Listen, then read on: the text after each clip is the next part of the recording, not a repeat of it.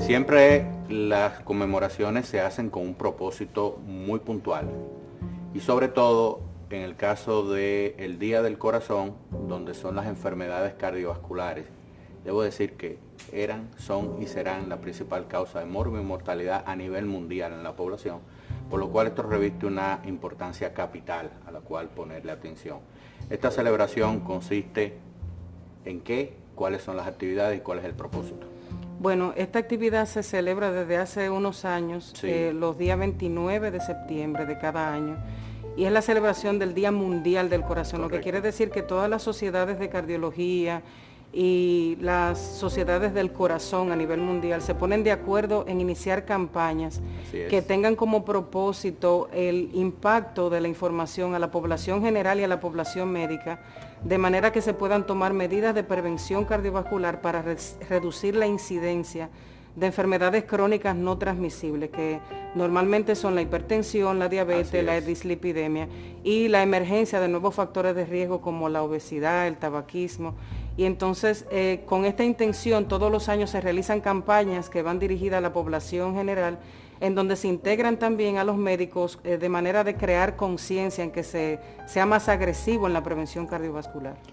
A nivel de nuestro país, ¿cuáles son los planes, cuáles son las actividades que hay pendientes de realizar con miras a, acercarnos a conseguir este propósito? Bueno, eh, mensual, anualmente, cuando se celebra el Día Mundial del Corazón, desde el inicio de septiembre se van realizando actividades eh, que son dirigidas a la población no médica necesariamente y médica también. Eh, como en este mes se, celebra la reanimación cardiopulmonar coincidencialmente, se van a hacer talleres que también tengan que ver con la, con la muerte súbita, de manera que podamos identificarla y podamos asistir a un paciente cuando veamos este tipo de escenario. Usted ha mencionado un concepto que es necesario que lo explicamos, muerte súbita, en qué consiste y cuáles son las causas que más frecuentemente pueden producir esto en la población. Ok, la muerte súbita es una muerte repentina que ocurre en un periodo que es inferior al de 24 horas, pero normalmente el paciente cae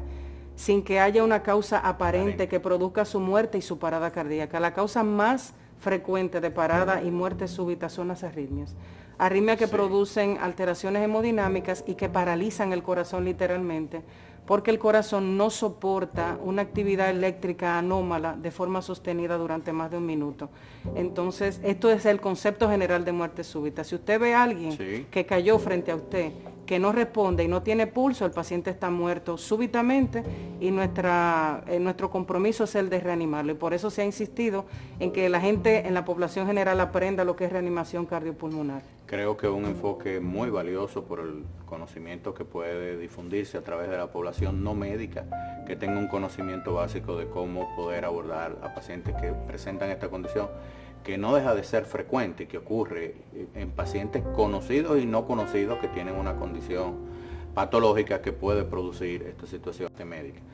Finalmente, doctora, recomendación a la población, a la clase médica muy importante y a los pacientes ya conocidos qué hacer para controlar su condición y evitar que aparezcan nuevas condiciones o que aparezcan situaciones de esa naturaleza. Bueno, la, como decía al principio, eh, con relación al Día Mundial del Corazón, la, intención es que se reduzcan los factores de riesgo cardiovascular, tanto para la población ya enferma, como para la población sana que tiene algún riesgo cardiovascular asociado a factores eh, adquiridos o a factores genéticos. Entonces la intención eh, principal es que se puedan reducir todos estos factores que son modificables. La edad y la raza no lo es, la genética tampoco pero se pueden modificar los hábitos alimenticios, la actividad eh, física rutinaria, el abandono del hábito tabáquico, el consumo de alimentos saludables, la reducción del consumo excesivo de alcohol, que aunque se recomiendan porciones moderadas de alcohol, debe reducirse significativamente la cantidad.